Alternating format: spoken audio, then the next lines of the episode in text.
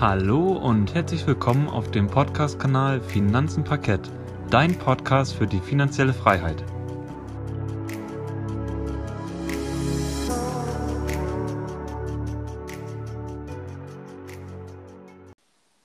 Schön, dass du wieder eingeschaltet hast bei unserem Podcast Finanzen Parkett. Dieser Podcast wird dir heute präsentiert von Gerrit und Yannick und unser Ziel ist es, die Altersvorsorge und die Aktienkultur in Deutschland aktiv zu fördern und mehr und mehr Zuhörer zu erreichen mit diesem Podcast, um die private Geldanlage weiter voranzutreiben. Heute möchten wir dir fünf spannende Aktien für die Ewigkeit pushen. Also für die Ewigkeit meinen wir Aktien, die man ein einziges Mal kauft und dann nie wieder verkauft. Also man kann eigentlich auch klassisch von einer Buy-and-Hold-Strategie hier sprechen. Und zwar, man kauft sich die Unternehmen ein einziges Mal und man vererbt die dann im Endeffekt an seine Nachfahren einfach weiter, die Aktie, und profitiert von steigenden Dividenden und steigenden Kursen. Und diese Buy-and-Hold-Strategie, die verfolge ich persönlich auch selber und auch die Dividendenstrategie. Und Gerrit, ich glaube, du hast auch die genau die gleiche Strategie wahrscheinlich wie ich. Ja, ganz klar. Ich will hier langfristig mein Geld anlegen in Aktien und ETFs und dazu zählt dann aber auch die Dividendenstrategie, weil das dieser schöne Nebeneffekt ist, dass man ab und zu mal einen kleinen Obolus bekommt, sage ich mal so, in Form von einer Dividende. Und das stärkt einfach nur diesen Gedanken, langfristig zu denken. Das ist so, so geht es zumindest mir. Ich weiß nicht, wie es bei dir so, Yannick? Wahrscheinlich Auf jeden auch Fall, ähnlich. Ich meine, weißt du, wenn, wenn du eine Aktie kaufst und dann, ich glaube, der Mensch will doch auch immer so ein bisschen was zurückhaben. Weißt du, du willst immer von deinem Investment so ein kleines Stückchen zurückhaben, weil wenn du dann im Endeffekt nur so ein riesengroßes Überraschungspaket in deinem Depot hast, das heranwächst, ich meine, du hast ja nie, kannst dieses Ding ja nie öffnen, wenn du quasi sagst, du möchtest die Aktie nie, niemals verkaufen. Also du kannst deine Gewinne im Endeffekt niemals realisieren. Und da finde ich halt dann die Dividenden wirklich sehr sinnvoll. Und auch wenn die Dividenden quasi wie dann beispielsweise bei Microsoft immer schön weiter steigen über die Jahre hinweg, habe ich auch als Investor einen steigenden Cashflow zu erwarten. Und das ist natürlich auch immer eine sehr tolle Sache dann. Ja, genau, so sehe ich das auch richtig. Gut, ich glaube, so viel zur Einleitung. Gerrit, lass uns direkt zum, zum Hauptteil kommen, nämlich zu der Vorstellung von fünf spannenden Aktien für die Ewigkeit. Und ich glaube, Gerrit, du hast schon das erste Unternehmen direkt im Petto. Genau, das ist das Unternehmen PepsiCo, also der Rivale von Coca-Cola und kommt natürlich auch aus der Branche Nahrungsmittel und Softdrinks das Unternehmen wurde 1965 gegründet und hat seinen Hauptsitz in Purchase und hat eine Marktkapitalisierung von 166,8 Milliarden Euro. Der Kurs, der beträgt derzeit um die 120 Euro und PepsiCo schüttet auch eine Dividende aus und das sind für das, für das Jahr 2020 ungefähr oder genau gesagt 3,44 Euro. Und PepsiCo beschäftigt weltweit etwas mehr als 267.000 Mitarbeiter. Und wie eben schon erwähnt, PepsiCo ist quasi weltweit ein führender Getränke- und Nahrungsmittelhersteller. Und zu den wichtigsten Marken gehört nicht nur die Pepsi Cola, sage ich mal so, sondern auch zum Beispiel das Getränk 7 Up oder Tropicana, Gatorade. Ich glaube, das ist so ein blaues Sportgetränk, meine ich, in Erinnerung zu haben. Powerade meinst du? Oder wie? Nee, Gatorade. Okay. Ah, nee, Powerade gehört zu Cola, Entschuldigung. Da genau. habe ich mich gerade ähm, ja vertan. Ja. Genau. Okay. Ich glaube, das ist aber auch so blau, das Getränk. Ich bin mhm. mir aber nicht so, so sicher. Ähm, dann haben sie noch Mountain Dew. Das ist so ein, ich sag mal, so, glaube ich, so ein Energy Drink oder sowas. Der sieht so, so giftig grün aus. Also an den habe ich mich auch noch nicht rangetraut. ähm, Werde ich vielleicht mal nach dieser Podcast-Folge machen. Ähm, aber ich sag mal so, Mountain Dew, den weiß ich auf jeden Fall, den hat man Rewe. Dann nach Rockstar, die Energy Drinks, ganz klar. Und Schwipschwab, ich denke mal, das kennt auch der eine oder andere. Und ja, PepsiCo verkauft somit verschiedene Getränke, aber auch Speisen über ein breites Netzwerk an seine Händler und Zwischenhändler auf der ganzen Welt. Und zusammenfassend kann man jetzt sagen, dass die Produktpalette über Soft- und Energy Drinks geht, aber auch über Kaffee, Tee und Wasser dann hat das Unternehmen auch noch Snacks im Portfolio wie Chips und Tortillas und die dazugehörigen Dips, aber auch Reis- und Nudelprodukte, Sirups, Hafergrützen und zum Beispiel aber auch sogar Maismehl. Und außerdem arbeitet der Konzern an der Herstellung kalorienärmerer Speisen. Also das ist quasi auch diese Zukunft, die sie sich auf die Fahne geschrieben haben, dass man an dieser Stelle ja die Menschen oder die Menschen, ich sag mal so, die im Wohlstand leben, in Anführungszeichen, die verzehren natürlich auch gerne solche Produkte oder nehmen die halt gerne zu sich. Und die gehen natürlich auch oder können zum Teil aufgehen wie so ein Hefekuchen. Ich möchte an dieser Stelle natürlich niemanden zu nahe treten oder angreifen, aber ähm, deswegen ist es hier eine coole, eine coole Sache, dass das Unternehmen auch so ein bisschen auf die zukünftig auf die Ernährung achten möchte, weil ich denke mal, das ist sowieso aktuell immer noch nach wie vor im Trend, eine gesunde Ernährung, eine ausgeglichene Ernährung und auf den Zug möchte natürlich auch so ein Riese wie ja. PepsiCo mit aufsteigen. Und auch die grüne Ernährung wird immer wichtiger. Also das Thema vegan und vegetarisch. Ich glaube, diese pflanzenbasierte Ernährung wird auch immer wichtiger. Und auch diese bewusste Ernährung. Ich meine, jetzt haben wir auch diese Lockdowns gehabt aufgrund von Corona. Ich glaube, viele Leute haben da auf jeden Fall auch viele, viele Kilos zugenommen. Und das muss man natürlich jetzt dann wieder mit viel Sport und guter Ernährung wieder loswerden. Genau. Im Endeffekt. Ja, genau. Und jetzt kann man, jetzt fragt man sich so, was sind jetzt eigentlich so die Kunden von PepsiCo? Natürlich die klassischen Supermärkte, der Einzelhandel, dann aber auch Lebensmittelketten, Restaurants und Hotels und natürlich auch unabhängige Getränke- und Nahrungsmittelvertriebe. Also ich kenne auch, dass einige Restaurants nicht Cola anbieten, sondern, also die klassische Coca-Cola, sondern dass sie auch Pepsi-Cola haben. Und dann hatte ich ja schon gesagt, hat sich das Unternehmen auch oder bietet das Unternehmen natürlich auch Nahrungsmittel an und unter anderem auch so Frühstückscerealien. Und da gehört die Marke Quaker Oats dazu. Ich hoffe mal, das spreche ich richtig aus. Die gehört nämlich seit dem, seit, seit dem Jahr 2000 zu dem Unternehmen. Die Marke selbst, die hat eine über 140 Jahre zurückreichende Geschichte. Also das Unternehmen gibt es schon extrem lange. Und der Konzern, also Pepsi, macht seinen Umsatz hauptsächlich mit Produkten, äh, Entschuldigung, nicht Pepsi, ich meinte Quaker Oats an der Stelle natürlich, macht seinen Umsatz hauptsächlich mit Produkten wie Haferflocken, aber auch andere Cerealien wie Live Cereals und Multigrain Flakes, also so, ja, ich denke mal so optisch schöne, aufbereitete Müslis. Und dann gehört natürlich, gehören natürlich auch noch so Müsli-Riegel dazu. Also ich wollte an dieser Stelle nochmal kurz diese Marke Quaker Oats einmal kurz vorgestellt haben, die halt zu PepsiCo gehört. Und dann nochmal ähm, ein, ein toller Vergleich, den ich gefunden habe zwischen Coca-Cola und Pepsi, nämlich zwischen Anfang Januar und Ende März 2018 hat Coca-Cola, also der Rivale von Pepsi, 40 Prozent weniger Geld verdient als Pepsi selbst. Und weltweit ist somit Pepsi nach Nestlé der zweitgrößte Hersteller von Nahrungsmitteln. Also das, diesen, diesen Fakt, sage ich mal so, wusste ich halt auch nicht. Und hier differenziert sich dann natürlich auch ganz klar Pepsi von Coca-Cola, indem es halt noch Nahrungsmittel anbietet und nicht nur diese Softgetränke.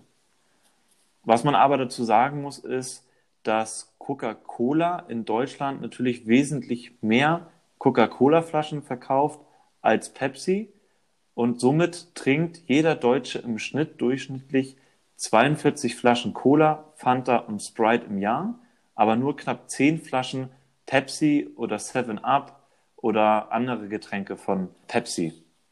Also ziemlich finde ich ziemlich interessant. Wie gesagt, dass das Gute ist an dieser Stelle, dass hier das Produktportfolio ein bisschen breiter gestreut ist, auch noch in Nahrungsmittel rein. Aber ich glaube, so diese Nahrungsmittel wie Cerealien, diese Frühstücksflakes und sowas, ich glaube, die sind hier in Deutschland gar nicht so vertreten von Pepsi. Also ich habe sie noch nie wirklich gesehen.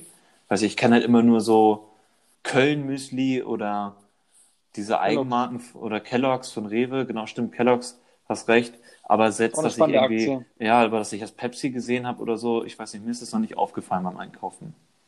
Nee, mir auch noch nicht. Und den meisten Umsatz macht das Unternehmen natürlich in den USA mit 58 Prozent und außerhalb der USA sind dann logischerweise die restlichen 42 Prozent und der Umsatz mit den Getränken, der liegt bei 46 Prozent, also weltweit betrachtet, und mit den Nahrungsmitteln, der ist deutlich höher mit 54 Prozent. Und dann haben wir natürlich noch so ein bisschen das, also ich habe quasi so ein, aus dem Annual Report, also aus dem Geschäftsbericht, habe ich eine eine schöne Folie gefunden, die nochmal zeigt, wo dann wirklich Geld verdient wird und mit welchen Produkten natürlich auch. Und das findet man dann ganz klar auf unserer Homepage oder auf unserem Finanzblog finanzenparkett.de. Und an dieser Stelle möchte ich natürlich auf diesen Finanzblog dann oder auf diesen Blogartikel dann auch nochmal verweisen. Also das ist da nochmal ein bisschen schöner dargestellt. Wir wollen hier auch gar nicht so viel auf die Kennzahlen eingehen.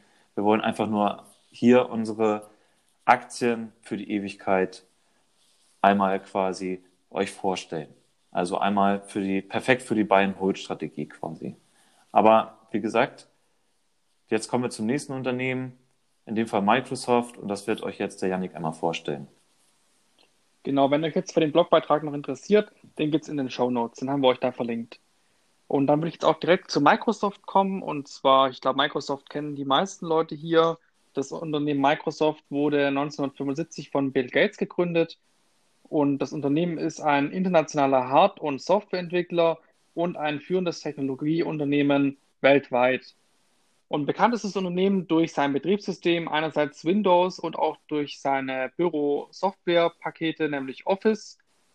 Und das Unternehmen Microsoft gliedert sich in drei Segmente eigentlich. Und zwar ist es einmal das Cloud-Geschäft, das ist einmal zum Beispiel Azure, SQL-Server, Windows-Server, Visual Studio für Entwicklungen, also für Softwareentwickler. Dann GitHub ist auch noch dabei. Das ist auch so ein Versionsverwaltungstool. Das ist zum Beispiel für, fürs Entwickeln auch sehr wichtig in Teams. Dann noch das Firmenkundengeschäft ist der zweite Geschäftsbereich von Microsoft. Und da gehört zum Beispiel auch Office 365 dazu für Business. Dann Microsoft Exchange, SharePoint, da werden die ganzen Dateien abgelegt. Microsoft Teams, Office 365 Security und Compliance und zum Beispiel Skype for Business wird im Firmenkundengeschäft vertrieben. Dann kommen wir zum Privatkundengeschäft. Da haben wir Office 365, Outlook, OneDrive, Skype und zum Beispiel auch die Xbox ist ja auch eine Spielekonsole von Microsoft und da gibt es ja auch schon, da gibt es ja auch, glaube ich, alle fünf Jahre eine neue Konsole davon und dazu gibt es ja sehr, sehr viele Spieler, äh, sehr, sehr viele Spiele und Microsoft wird ja auch immer mehr, will auch immer mehr in die Richtung Gaming expandieren. Ich glaube, es gibt sogar diesen Microsoft Flug Simulator oder sowas, der ja anscheinend das, momentan das beste Spiel der Welt ist oder das größte Spiel auf jeden Fall. Dann werden ja live quasi, wenn man jetzt über, über, ja, über die Welt fliegt, quasi über die Spielwelt, die wird live aus Azure bezogen und zwar aus den Bing Maps. Also sehr, sehr spannend. Und da zeigt Microsoft halt auch wieder auf, dass immer die, dass die Cloud immer wichtiger wird, auch beim Thema Gaming. Ich glaube, da hat Microsoft auf jeden Fall noch eine sehr, sehr schöne Zukunft vor sich. Und ich glaube, Gerrit, du bist doch auch in Microsoft investiert, oder? Ich bin in Microsoft investiert, ja. Genau, ich überlege nämlich auch noch in Microsoft zu investieren demnächst, weil ich dieses Gaming-Segment und auch allgemein dieses Cloud-Geschäft, was Microsoft an den Tag legt, das wächst halt einfach nicht mehr normal äh, in normalen Dimensionen, sondern einfach auf Microsoft-Dimensionen. Das ist einfach nur heftig, wie das wächst, das Cloud-Geschäft. In den letzten paar Monaten und auch Quartalen ist das Geschäft brutal gewachsen. Da wir aber auch schon mehr in unseren Börsentalks darüber berichtet. Ich glaube, da haben wir bestimmt in fünf oder sechs Börsentalks, da haben wir immer wieder Microsoft angesprochen. Also das Unternehmen kommt auch da regelmäßig drin vor in diesem Format. Ja, und das Unternehmen ist äh, ebenfalls ein bekannter und zuverlässiger Dividendenzahler. Das Unternehmen hat nämlich über die letzten 15 Jahre hinweg seine Dividende um durchschnittlich 10 Prozent pro Jahr gesteigert. Und das ist doch schon mal sehr ansehnlich auf dann wieder auf die lange Frist. Da kann man auf jeden Fall dann auch immer einen schönen Cashflow erwarten von Microsoft. Und zusammenfassend lässt sich sagen, dass das Unternehmen Microsoft über einen tiefen Burggraben verfügt in seinem Bereich und auch in den nächsten Jahren weiterhin gute Umsätze und Gewinne erzielen wird. Und weltweit laufen etwa 77 Prozent aller Computer im Moment ja, mit dem Betriebssystem Windows. Also auch sehr interessant. Also Microsoft hat hier absolut die Marktmacht und bis 77 Prozent des Marktes. Und durch sein eigenes Ökosystem bietet Microsoft noch viele zusätzliche Services, die sich quasi um dieses allgemeine Betriebssystem von Microsoft ja kapseln oder auch anschließen lassen und dadurch generiert Microsoft schöne, zuverlässige Cashflows. Ich würde sagen, Gerrit, das war's zum Thema Microsoft. Microsoft ist für mich auch eine Aktie, die würde ich auch für 20, 30 Jahre auf jeden Fall in meinem Depot behalten. Ja, auf jeden Fall. Und ich glaube, Und ich glaube auch jetzt, dass du zum Beispiel jetzt wieder eine weitere spannende Aktie hast, auch wenn das dann jetzt theoretisch eine Aktie ist, die man moralisch auch eher bedenklich befinden kann. Also auch hier nochmal an der Stelle kann ich auch nochmal auf den Nachhaltigkeitspodcast verweisen, weil da haben wir nämlich gerade dieses moralische Investieren auch nochmal angesprochen. Aber Gerrit, ich würde sagen, stell uns doch einfach mal diese, das Unternehmen Diageo genauer vor. Genau, dann stelle ich euch jetzt einmal Diageo vor. Das Unternehmen kommt aus der Branche Tabak und alkoholische Getränke, wurde 1997 gegründet, hat seinen Hauptsitz in London und eine derzeitige Marktkapitalisierung von 68,2 Milliarden Euro. Der Kurs liegt knapp bei 30 Euro, etwas drunter. Die Dividende, die beträgt für das Jahr 2021, also ist geschätzt, bei 80 Cent. Und Diageo beschäftigt rund 27.700 Mitarbeiter weltweit. Ja, Diageo ist somit der weltweit führende Anbieter von Spirituosen und das Unternehmen vermarktet und produziert eine große Bandbreite an verschiedenen alkoholischen Getränken. Und ich werde jetzt mal einige bekannte Marken nennen. Zum Beispiel ist das Johnny Walker, Guinness, Smirnoff, Baileys oder halt aber auch Captain Morgan. Außerdem hält der Spirituosenhersteller auch noch Anteile an Josie Curvo, und das dabei handelt es sich um ein Unternehmen oder um einen führenden Unternehmen beziehungsweise Exporteur von Tequila mit Hauptsitz in Mexiko. Und das, dann hält es auch noch Anteile an dem Unternehmen Moe Hennessy.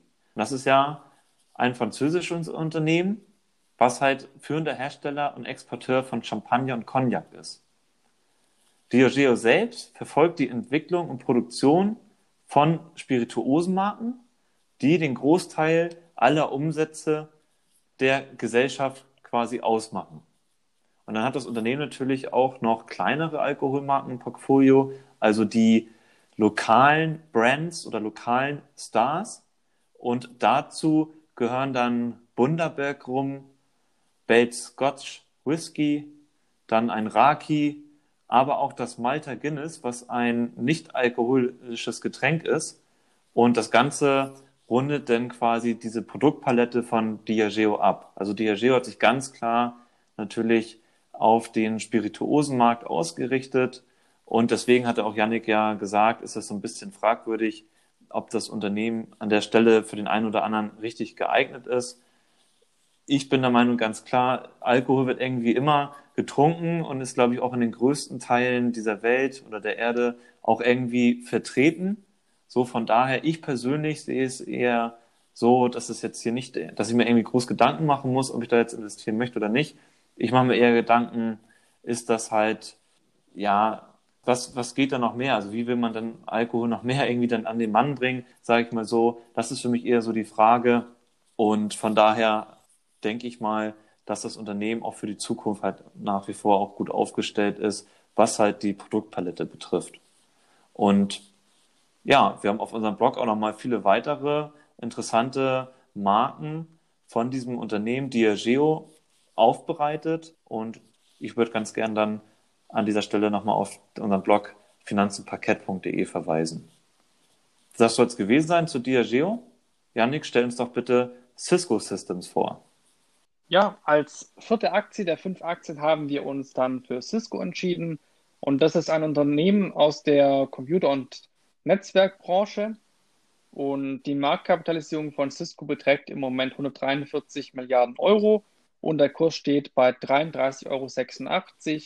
Und das Unternehmen zahlt eine Dividende von 1,30 Euro. Also wir sind circa bei einer Dividendenrendite von 4 bis 5 Prozent. Das Unternehmen Cisco wurde 1984 von einer Gruppe von Wissenschaftlern gegründet und durch den Internetboom in den 1990er Jahren stieg der Aktienkurs vom Börsengang am 29.1990, also von 8 Cent bis zum 30. März um 2000 um 96.637 Prozent. Also hätte man 1990 ein paar Cisco-Aktien sich ins Depot gelegt, dann hätte man jetzt ins, im Jahr 2000 eventuell, also nach zehn Jahren, eine Rendite von 96.637 Prozent eingefahren. Also wirklich eine sehr, sehr atemberaubende Rendite. Und ja, die Router und Switches von Cisco kontrollieren einerseits den Datenaustausch innerhalb eines Unternehmens und stellen andererseits auch die Verbindung zum Internet, also zur Außenwelt dar oder her, ja, genau gesagt. Und die Produktpalette von, von Cisco umfasst ja Daten, Sprach- und Videokommunikation und reicht bis hin zu Multi Multiprotokoll, Rudern, Workgroup-Systemen oder Ethernet-Switches. Also viele, viele Sachen, die hier Cisco anbietet. Sie bieten außerdem auch Software an für die Router und entsprechende Netzwerkmanagement-Software. Da hat Cisco sogar ein eigenes Betriebssystem entwickelt, nämlich das Cisco iOS. Und das ist ein Internet Operating System. Und zudem werden die Produktangebote des Unternehmens von einer Reihe technischer und beratender Dienstleistungen ergänzt. Also hier ist Cisco auch noch tätig. Und Cisco möchte in den nächsten Jahren vor allem auch immer mehr Bereiche in seinem ja, in seinen, in, mit den Netzwerklösungen abdecken und ein, um quasi ein noch größeres Ökosystem zu schaffen. Und daher will das Unternehmen auch immer mehr in dem Thema, in dem Bereich Software expandieren, um zukünftig auch dort ein Abo-Modell oder eher gesagt, um noch weiter dieses Abo-Modell, was Cisco momentan jetzt schon hat, auszubauen. Und dadurch entstehen nochmal zuverlässigere Cashflows für Cisco. Und mit der Software kann man auch dann irgendwann Fernwartungen machen oder das geht jetzt schon teilweise. Da muss man quasi gar nicht mehr vor Ort fahren und spart sich einen Haufen Zeit. Und auch das ist so, wenn man quasi Cisco eine einzige Komponente benutzt, dann muss man quasi auch den, das ganze komplette Paket dahinter benutzen für das Netzwerk von Cisco. Also Cisco verträgt sich nicht gut mit anderer Hardware und das ist auch nochmal so ein großer Programm vom, von dem Unternehmen. Also wenn ich schon die Cisco-Hardware benutze, dann benutze ich auch wahrscheinlich die Software von Cisco und wenn ich die Software von Cisco benutze, nutze ich wahrscheinlich auch die Hardware von Cisco. Und so spielt das Unternehmen hier ein sehr gutes Ökosystem aus. Und das Unternehmen möchte auch zukünftig unabhängiger werden von seiner Hardware, weil, wie gesagt, mit der Hardware lässt sich nicht mehr viel Geld verdienen. Ich meine, da haben wir große Konkurrenz aus Fernost durch Huawei beispielsweise oder wie, wie viele sagen jetzt, sagen bestimmt viele, ja, aber Janik, du sagst doch Huawei jetzt, das heißt aber Huawei, ganz komisch, aber es heißt wirklich so. Und ähm, Cisco möchte immer unabhängiger werden von seiner Hardware und mehr Services für ja mehr Services darum anbieten und zwar, dass sie quasi Software anbieten, um, um, um die Hardware oder auch eigene Netzwerklösungen anbieten, komplette. Und etwa 40 Prozent im Moment stammen schon aus dem Bereich Software und 60 Prozent werden immer noch mit der Hardware von Cisco erwirtschaftet. Aber das soll sich in den nächsten Jahren immer weiter wenden. Und 60 Prozent der Umsätze werden momentan in Amerika erwirtschaftet und im europäischen Raum werden 25 Prozent erwirtschaftet und im asiatischen Raum werden 15 Prozent der Umsätze erwirtschaftet von Cisco. Auch hier will Cisco immer und immer weiter wachsen. Also für mich ist Cisco eine klassische Buy-and-Hold-Aktie, die auf jeden Fall auch meiner Meinung nach in den Sparplan gehört. Und man kann auf jeden Fall auch die Aktie auch im Moment sehr günstig kaufen. Die Cisco-Aktie wurde stark abgestraft und hat auch ja jetzt nicht so gute Quartale hingelegt in den letzten also in den letzten Jahren und deswegen wurde das Unternehmen stark abgestraft. Aber ich glaube, dass auch wieder bessere Zeiten von, für Cisco kommen, auch vor allem, wenn sie diese Wende schaffen, von der Hardware mehr, mehr runterzukommen, sondern mehr auf die Software zu gehen. Ich glaube, da lassen sich dann auch nochmal ganz andere Margen erzielen und man sollte hier auf jeden Fall langfristig denken. Deswegen bin ich ja auch hier investiert und an der Stelle auch keine Anlageberatung von meiner Seite. Gut, dann würde ich sagen, habe hab ich dir Cisco genau mal vorgestellt. Dann kommen wir jetzt zum fünften und letzten Unternehmen. Und Gerrit, du bist, stehst bestimmt schon in den Startlöchern. Ah. Stell uns doch mal bitte Johnson Johnson genau. Gerne, auf Johnson Johnson freue ich mich besonders. Das ist nämlich ein Unternehmen aus dem Bereich oder aus der Branche Pharmazeutik und Kosmetik bzw. medizinische Produkte. Und ja, das Gründungsjahr liegt weit zurück, 1886. Der Hauptsitz ist in New Brunswick und die Marktkapitalisierung beträgt derzeit 330 Milliarden Euro. Das Unternehmen zahlt auch eine Dividende aus, die die Wert für das, für das Jahr 2021 auf 4,40 Euro geschätzt und hat eine Mitarbeiterzahl von 132.000 Menschen weltweit. Und somit ist Johnson Johnson ein internationaler tätiger Hersteller und Anbieter von Healthcare-Produkten. Zu den Produkten des Unternehmens gehören somit verschreibungspflichtige aber auch frei erhältliche Präparate Darunter kann man sich jetzt so Wirkstoffe vorstellen, zum Beispiel gegen ja, Pilzinfektionen, Wundsalben, Augentropfen, Schmerzmittel und so weiter. Und mit Hilfe von Übernahmen bzw. Unternehmenszukäufen in der Vergangenheit hat das Unternehmen auch verstärkt in dem Bereich Orthopädie, Diabetesforschung oder Kardiologie ähm, das Geschäftsmodell quasi ausbauen können und vertreibt außerdem auch Wirkstoffe gegen Krankheiten wie Schuppenflechte oder Rheuma. Das Unternehmen hat sich somit auf die drei Geschäftsbereiche aufgeteilt. Das ist einmal Konsumgüter, dann die Arzneimittel und zu guter Letzt die Medizintechnik. Hier in Deutschland stellt das Unternehmen Produkte her, die man halt eher, sage ich mal so, im Supermarkt findet oder in der Drogerie, aber auch in der Apotheke. Und dazu zählen dann halt Cremes für die weibliche Gesellschaft, sind das dann so Tampons, Binden, aber auch Mundspülung, Schmerz- und Magentabletten, Nasensprays, aber auch sogar Kontaktlinsen. Und das, dieses ganze Produktportfolio, das hat natürlich, dahinter stehen auch sehr, sehr viele Marken von diesem Unternehmen. Und die findet man halt in Regalen bei Rewe oder in der Apotheke, bei Rossmann oder halt auch DM. Und das sind dann so Marken wie OB. Ich glaube, wie gesagt, die weibliche Gesellschaft, die kennt sich da eher oder besser mit aus. Das sind dann die Tampons, die klassischen oder Carefree, glaube ich, Binden. Dann diese Mundspülung, ich weiß nicht, Janik, die hast du wahrscheinlich auch schon mal gesehen, diese farbigen Mundspülungen. Mhm. Dahinter verbirgt sich die, die Listerine. genau, die Listerine, die Marke. Dann gibt's noch BB, ich glaube, das sind so Handcremes, meine ich. Und Neutrogena oder norwegische Formel, glaube ich, oder sowas heißen die auch. Penatencreme für, für Kinder, meine ich. Ja, und was man dann so in der Apotheke ist und findet, sind natürlich so Schmerztabletten von Dolomin oder halt auch, ja, wenn man mal Durchfall hat, Imodium-Tabletten, aber auch Haarwuchsmittel wie Regain oder Nasenspray von Olind. Ja, und Johnson Johnson verkauft seine Produkte in über 175 Ländern und immer natürlich unter anderem, ich sag mal, Marken. Immer je nach Region hat das Unternehmen natürlich auch eine andere Marke. Die bekanntesten, die haben wir jetzt euch gerade eben einmal vorgestellt. Ich habe sogar noch eine vergessen, Nicorette.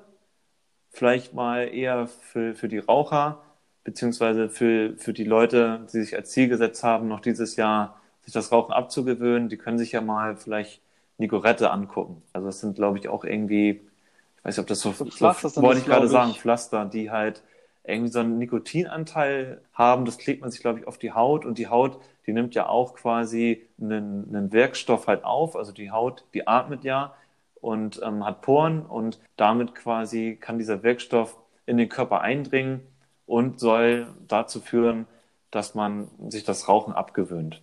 Also ich bin zum Glück. Ah nee, ähm, Gerrit, ich habe nochmal geguckt gerade. Okay. Es gibt es einerseits als, als Spray ja. und als Kaugummi. Ich habe es jetzt gerade nochmal nachgeguckt. Also ich sehe jetzt auf den ersten Blick kein Pflaster, aber ich habe auch das Pflaster irgendwie im Kopf. Also ich bin mir jetzt da nicht ganz sicher. Ja, ist aber nicht... ein Spray und ein Kaugummi gibt es ganz sicher. Ja, gut. Wir sind ja beide Nichtraucher und kennen uns an der Stelle natürlich auch nicht so gut aus. Genau. Ist auch völlig Ja, egal. eben. So, von daher.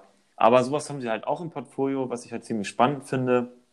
Und das Unternehmen selbst bezeichnet sich jetzt als größtes und breit diversifiziertestes Unternehmen im Bereich natürlich Healthcare-Produkte. Ich würde sagen, das war's zu, zu unseren fünf Unternehmen. Also ich finde, wir haben aus jeder Branche was dabei.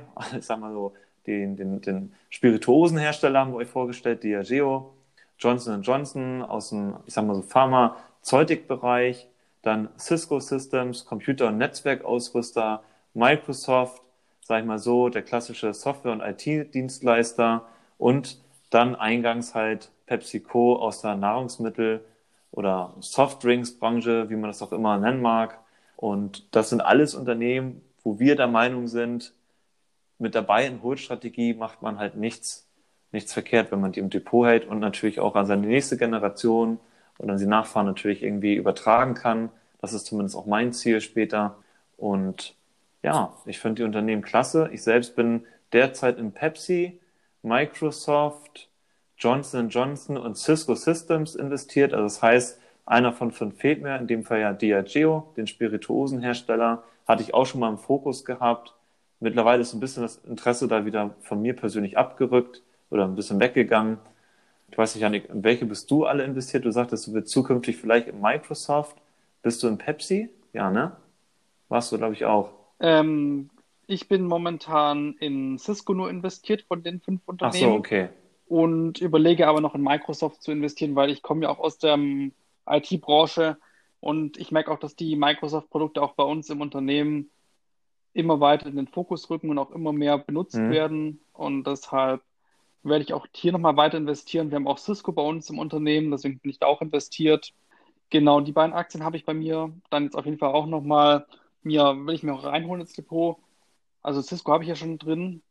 Und ja, wie gesagt, man sollte auf jeden Fall immer gut diversifizieren, wenn man so eine Buy-and-Hold-Strategie verfolgt, weil es kann natürlich auch mal sein, dass man ein Unternehmen verliert, das eventuell insolvent geht und nicht mehr, ja, keine Dividende mhm. mehr zahlt oder völlig abstürzt. Das kann immer mal passieren.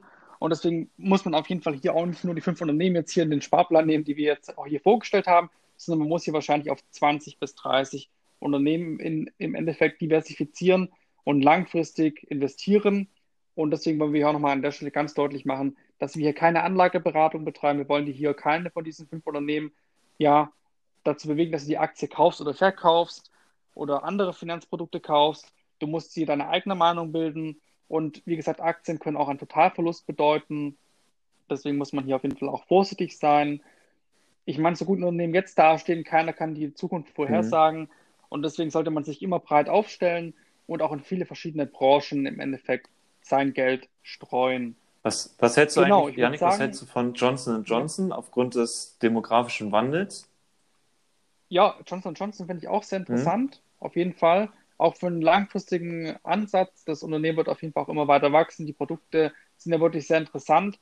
Aber das, ich habe schon in sehr, sehr viel Konsumgüterunternehmen investiert.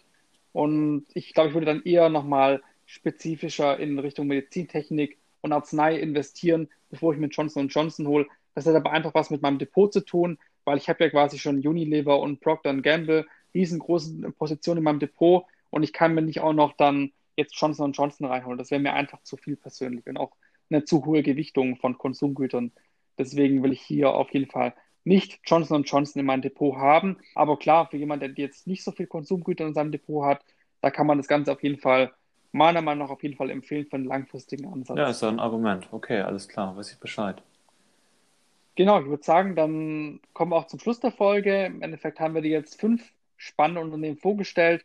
Und ich glaube, die sind auch in, in all den Brokern, die wir bis jetzt vorgestellt haben, sparplanfähig. Und wenn nicht, dann müsste den Brokern mal einen auf den Kopf hauen oder die mal anschreiben äh, im Service, weil ich meine, es kann nicht sein, dass solche berühmten Aktien hier nicht ähm, im Sparplan ja, möglich sind.